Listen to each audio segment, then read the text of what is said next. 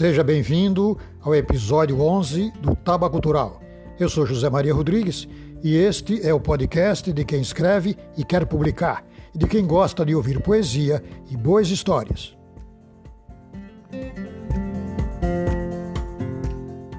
Seguindo com o nosso projeto de mapear a literatura brasileira, do seu nascedor aos nossos dias, destacando aquilo que deu certo e que é representativo de nossa história literária, seguindo os poetas e escritores nascidos em cada mês.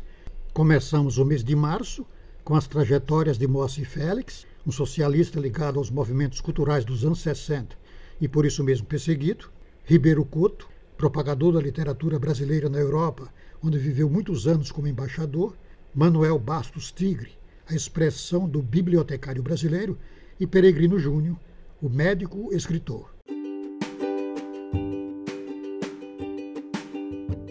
Grande concurso Taba Cultural de Literatura.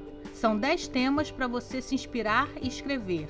Formulários de inscrição no site www.tabacultural.com.br.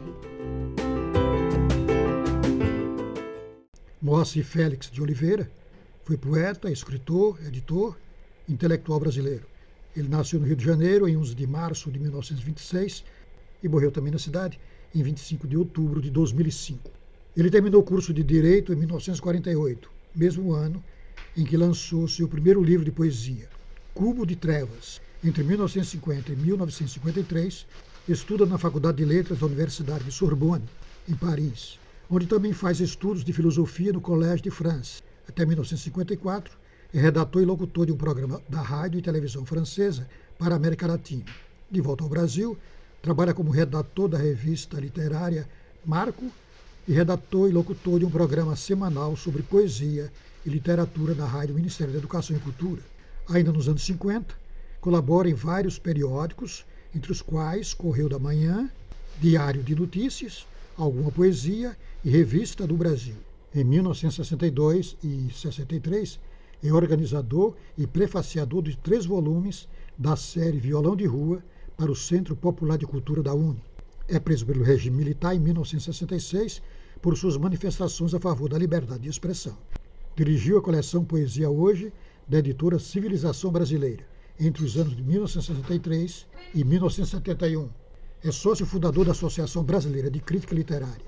Entre suas obras estão O Pão e o Vinho, de 1959, com o qual ganha o prêmio Alfonso Guimarães de melhor livro de poesia em 1960 e Em Nome da Vida, que recebe o prêmio de melhor livro de poesia do país em 1982, concedido pela APCA. Moacir Félix pertence à segunda geração do modernismo brasileiro. Segundo o crítico Alceu de Amoroso Lima, o socialismo poético libertário de Moacir Félix representa uma face perene de sentimento de solidão do poeta, como todo exílio mas também o protesto e a reivindicação social de um futuro melhor para sua gente e sua terra. Escutem o que ele diz em O Poema. Você vive por inteiro, ou pela metade a gente escreve a vida, que não viveu. E o papel em branco, então serve, como serve ao prisioneiro a parede branca do cárcere. O que não foi é o ser que é do poema esse ato mágico de uma chama que não se vê. Tanto mais quanto ela queima no ar de uma cela vazia o homem que é posto em pé sobre os mortos do seu dia. Ribeiro Couto, quarto ocupante da Academia Brasileira de Letras, foi eleito em 28 de março de 1934. Foi diplomata, poeta, contista, romancista, magistrado e jornalista. Nasceu em Santos, São Paulo, em 12 de março de 1898 e faleceu em Paris em 30 de maio de 1963. Cursou a Escola de Comércio José Bonifácio em Santos. Estreou no jornalismo em 1912, na imprensa de sua cidade natal. Em 1915, iniciou o curso da Faculdade de Direito de São Paulo, trabalhando no Jornal do Comércio em 1916 e depois no Correio Paulistano. Transferiu-se para o Rio de Janeiro e, em 1919, bacharelou-se na Faculdade de Ciências Jurídicas e Sociais do Rio de Janeiro. Publicou seu primeiro livro de poesias, O Jardim das Confidências, em 1921. participou da Semana de Arte Moderna e, em seguida, retirou-se para o interior de São Paulo em tratamento de saúde. Naquele ano, saíram os volumes de contos A Casa do Gato Cinzento e O Crime do Estudante Batista. Residiu dois anos em Campos do Jordão, passando a exercer depois o cargo de delegado de polícia em São Bento do Sapucaí. Nomeado promotor público em São José de Barreiro, ocupou esse cargo até 1925, ano em que se transferiu para Pozo Alto, Minas Gerais, em busca de um clima propício à sua saúde. Ali exerceu a promotoria pública até 1928. Nesse ano, regressou ao Rio de Janeiro, entrando para o Jornal do Brasil como redator.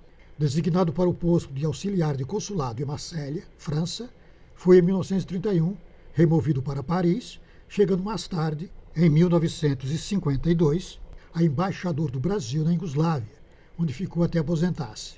Durante a sua permanência na Europa, ocupou-se também de divulgar a literatura brasileira. Não interrompeu sua colaboração para o Jornal do Brasil, o Globo e a província de Pernambuco, sobre literatura e acontecimentos do estrangeiro. Seu primeiro livro, O Jardim das Confidências, ainda é simbolista foi definido por Ronald de Carvalho como intimista, em virtude do tom de confidência dos temas simples e cotidianos próprios de uma tendência do período 1910 a 1920, de transição, herdeiro do simbolismo, e que foi intitulado de penumbrismo, um momento precursor do modernismo, a que Ribeiro Couto se ligou a partir de 1922, sem sacrifício, contudo, de seu feitio peculiar. Escreveu versos em francês no livro O Dia é Longo, pelo qual conquistou, em 1958, em Paris, o Prêmio Internacional de Poesia, otorgado anualmente a poetas estrangeiros, cuja obra honra a França. Suas obras em prosa, romances, contos, crônicas, também refletem a mesma atmosfera, ao retratar em episódios simples a gente humilde dos subúrbios e a vida anônima das pequenas ruas e casas pobres mas é um poema do livro O Jardim das Confidências, de 1921, que digo a seguir: O Portão. Quando à noite regresso a esta rua calada, que sabe o meu romance e esconde a minha vida, vou antes contemplar certa casa alpendrada e fico ali numa atitude enternecida. Fico ali namorando a janela fechada, atrás da qual, no leito lírico, esquecida, dorme alguém, como a princesa da balada. Em torno à sua casa, o jardim também dorme. E do arvoredo, que ao luar tem brilhos vagos, vê um perfume que perfuma a noite enorme, e esse perfume espalha mãos cheias de afago. Fico ali, tudo toma expressões diferentes, tudo toma expressões de impossibilidade. Ao luar, tudo toma expressões diferentes, tudo principalmente o seu portão de grade que me diz nunca, no cadeado e nas correntes.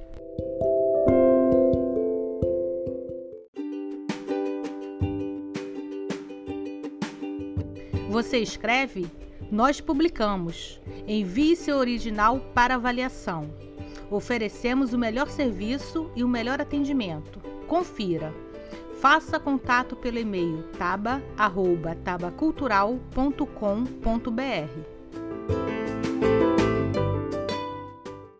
Manuel Bastos Tigre nasceu em Recife em 12 de março de 1882 e faleceu no Rio de Janeiro em 2 de agosto de 1957. Estudou no Colégio Diocesano de Olinda, onde compôs os primeiros versos e criou o jornalzinho humorístico O Vigia. Diplomou-se pela Escola Politécnica em 1906. Trabalhou como engenheiro da General Electric e depois foi ajudante de geólogo nas obras contra as secas no Ceará. Homem de múltiplos talentos, jornalista, poeta, compositor, teatrólogo, humorista, publicitário, além de engenheiro e bibliotecário. E em todas as áreas obteve sucesso, especialmente como publicitário. É dele, por exemplo, o slogan da Bayer, se é Baia, é bom, que correu o mundo, garantindo a qualidade dos produtos daquela empresa. Foi ele ainda quem fez a letra para Ari Barroso musicar e Orlando Silva cantar em 1934 o chopp em garrafa, inspirado no produto que a Brahma passou a engarrafar naquele ano e veio a constituir-se no primeiro jingle publicitário entre nós. Prestou concurso para a Biblioteca do Museu Nacional em 1915, com tese sobre a classificação decimal. Mais tarde, transferiu-se para a Biblioteca Central da Universidade do Brasil, onde serviu por mais de 20 anos. Exerceu a profissão de bibliotecário por 40 anos. É considerado o primeiro bibliotecário por concurso no Brasil. No dia 12 de março é comemorado o Dia do Bibliotecário, que foi instituído em sua homenagem. A seguir, um de seus poemas, Esta República.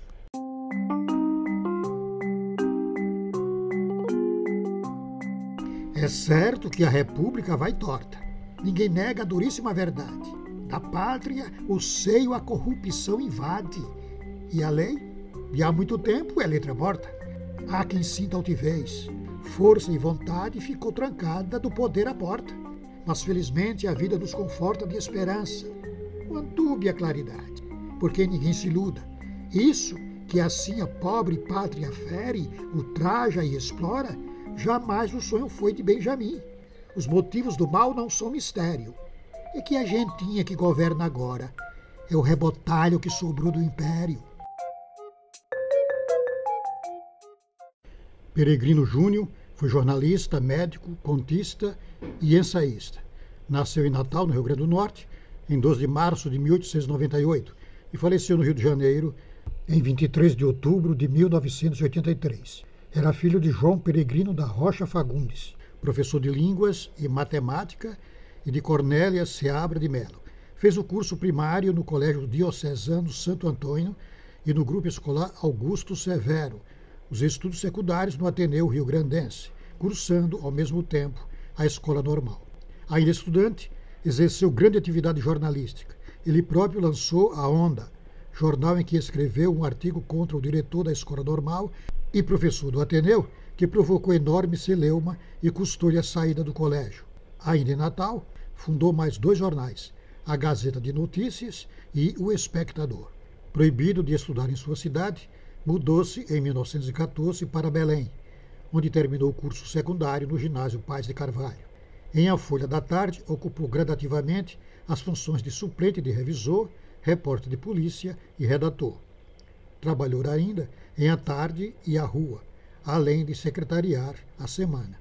Fundou e dirigiu a Guajarina, antes de iniciar os estudos de medicina. Aprimorou sua formação literária, mergulhado nos preceitos filosóficos e nas leituras de Nietzsche e Bergson, mas logo se concentra nos clássicos portugueses e nos românticos Herculano, Garrett e Castilho. Em 1920, fixou-se no Rio de Janeiro, mais precisamente no bairro da Glória, numa pensão de estudantes e candidatos a escritores. Trabalhou na imprensa como escrevente na Gazeta de Notícias e começou a produzir literatura. Trabalhou por um tempo na Central do Brasil, onde teve como companheiro de trabalho Pereira da Silva, a quem sucedeu na academia. Em 1926, casou-se com a cunhada do poeta Ronald de Carvalho, Dona Wanda Ascioli, de 1928 a 38, publicou sua obra literária de ficção e de crítica. Após uma interrupção de mais de 20 anos, retomou os trabalhos e voltou a publicá-los em 1960, em uma nova edição de Histórias da Amazônia, acrescida de novelas inéditas, inclusive A Mata Submersa. Organizou uma antologia de Ronald de Carvalho e escreveu ensaios sobre José Luiz do Rego, Graciliano Ramos e estudos sobre temas da literatura brasileira. Formou-se em medicina em 1929, da Faculdade de Medicina do Rio de Janeiro. Iniciou como interno da 20 Enfermaria da Santa Casa de Misericórdia, uma carreira médica longa e bem-sucedida. Foi também professor da Faculdade Fluminense de Medicina e professor emérito da Universidade do Brasil. No terreno esportivo, além de professor e diretor da Escola Nacional de Educação Física, também foi membro do Conselho Nacional de Desportos. Sua inclinação para as letras e o jornalismo nunca o deixou Além da Gazeta de Notícias, escreveu para o Jornal do Brasil e a Notícia. Foi colaborador de numerosas revistas literárias e científicas do Brasil e do estrangeiro. Representou o Brasil em inúmeros conclaves internacionais, como as comemorações cervantinas da Espanha, em 1946, os colóquios luso-brasileiros de Lisboa, em 1958, as conferências de cooperação intelectual de Santander, em 1957, e Granada, em 1958. Foi membro do Conselho Federal de Educação, do Conselho Federal de Cultura, presidente da UB, União Brasileira de Escritores, membro titular da Academia Nacional de Medicina e membro da Sociedade Argentina para o Progresso da Medicina Interna. Embora já vivesse no Rio de Janeiro, quando do movimento modernista, não participou dele efetivamente, mas o acompanhou com simpatia desde sua coluna em um jornal. Procurou dar um sentido de modernidade ao gênero a que se filia sua obra, servindo-se dos preceitos do modernismo para renovar o regionalismo. O comedimento da linguagem e o enfoque realista dos seus contos amazônicos são uma reação contra o gigantismo costumeiro em autores do gênero até aquele momento, como Euclides da Cunha e outros.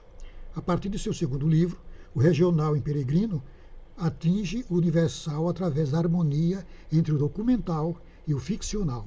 Alguns contos sendo pequenas obras-primas de criação literária sobre os dramas amazônicos. Em seu livro A Mata Submersa, Peregrino Júnior Trata do habitante da Amazônia, seus valores, suas verdades, suas angústias, seu universo. Ele nos transporta à alma dos seringais, o refúgio de crimes, de desgostos, de tristezas, de arrependimentos, de misérias de toda ordem, e onde a solidão e a escravidão criavam afinal para todos a fraternidade melancólica de um destino comum.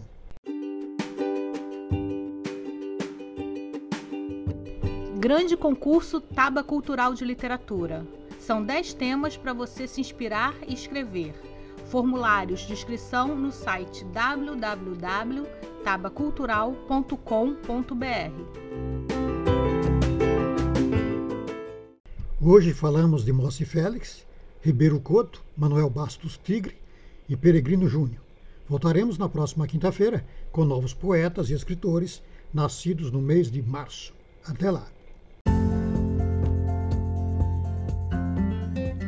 Se você gostou de nosso podcast, nos ajuda a divulgar. Recomende aos amigos, aos que escrevem e aos que gostam de ouvir poesia e boas histórias. Obrigado por sua audiência e até o próximo.